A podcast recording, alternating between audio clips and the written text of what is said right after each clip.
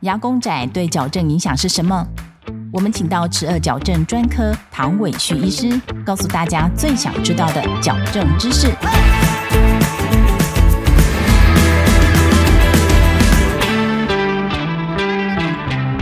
请问唐医师，牙弓窄对于齿颚排列的影响是什么呢？牙弓窄基本上它是一个不是很精准的一个名词。它是相对的，它不是绝对的。有些人可能他认为他的牙弓是窄的，可是实际上在医学上面来讲的话，我们还必须要看在三度空间上面，它上下牙弓之间的关系是怎么样，然后它的笑容是怎么样。所以我们先假设一般的人所在乎的牙弓窄，可能是跟他的笑容有关系。那笑容的话，我想，我们就要提到一个很有趣的一个现象。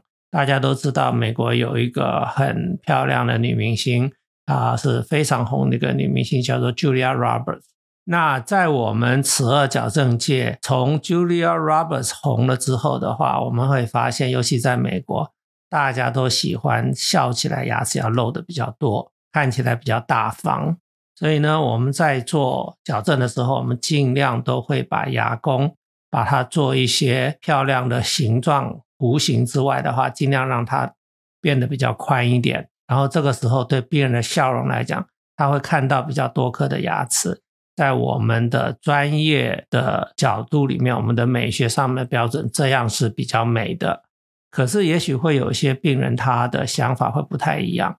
他可能会喜欢窄一点，然后呢，他笑起来看起来那是他比较喜欢的笑容。可是这时候就发生另外一个名词，我们叫做黑色走廊，英文叫做 black corridor。这是怎么发生的？当一个病人他的牙弓窄的时候，他笑起来的时候，他的牙齿后排的牙齿跟他的嘴角、脸颊中间会出现一条黑色的一个地带。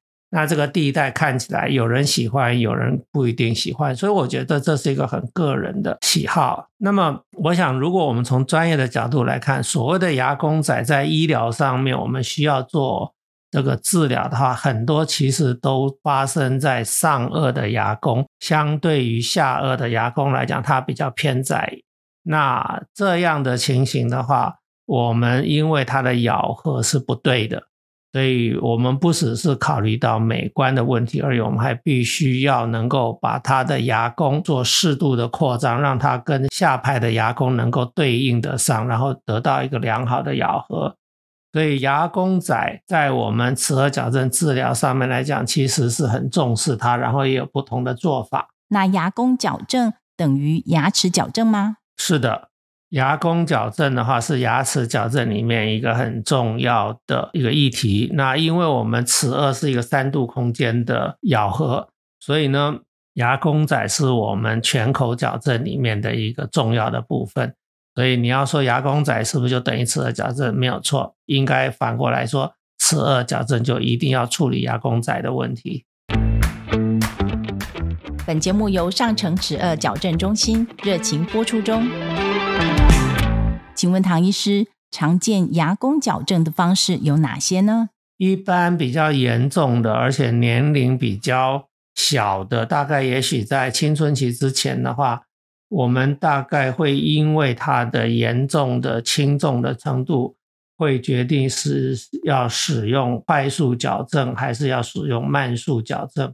那么这跟病人的条件跟他需要矫正的量有关系。矫正的方式其实有很多不同的矫正器可以使用。那我想之前我们有提到过一个议题，就是所谓的快速矫正。那快速矫正就是牙弓矫正里面的一个，可以说是我们对比较严重的问题一个比较常用、必须要用的一个方式。牙弓对于我们齿颚的影响，其实刚刚有提到过美观之外，它其实它跟我们的咬合有关系。然后呢？牙弓宽的病人的话，通常他牙齿就比较不太会有凌乱的问题。通常牙弓窄的病人，可能他因为牙齿的空间就比较不不够不足，所以他可能牙齿会比较凌乱。还有就是有些比较严重的牙弓窄的话，它可能会影响到我们舌头的运动的空间，可能会不太灵活。还有当然就是美观的问题。一般的牙弓的矫正的话，如果不太严重的话，我们就是用传统的矫正隐适美，它就可以做牙弓的扩张。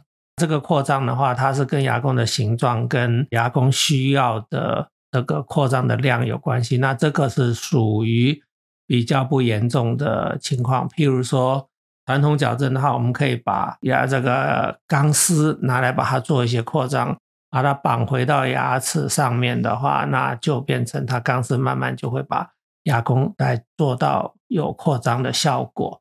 那隐适美的话，我们就是在电脑上面设计，呃，给它做一些扩张，所以这是最普遍我们常用的。只有比较严重的，我们才会用到特别的扩张器，譬如说刚刚有提到过的快速矫正的这种快速扩张器，或者说是慢速的这种扩张。那这个的话，就是要看病人年龄跟他的需求。谢谢唐医师的分享。如果你喜欢我们的节目，欢迎到各大 Podcast 平台给我们好评。十二矫正大师讲堂，我们下一集见，拜拜。